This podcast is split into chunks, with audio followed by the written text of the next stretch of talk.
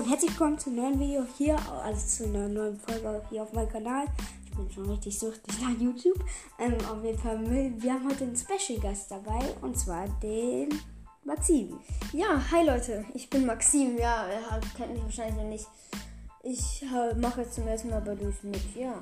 Genau, Freunde, und ähm, wir wollten einfach noch heute eine Vorstellungsfolge machen. Er spielt auch Brothers Ja. und noch ein neues Spiel vorstellen. Und zwar das Spiel, äh, zwei neue Spiele: Twimakers und Minecraft. Maxim redet gleich über Twimakers und ich erstmal über Minecraft.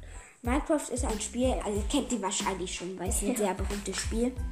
Ähm, ja, eigentlich kann ich nicht viel dazu sagen. Das ist ein kreatives Spiel. Man, man hat da Blöcke, Blöcke und kann man was craften, kann man abbauen, bauen.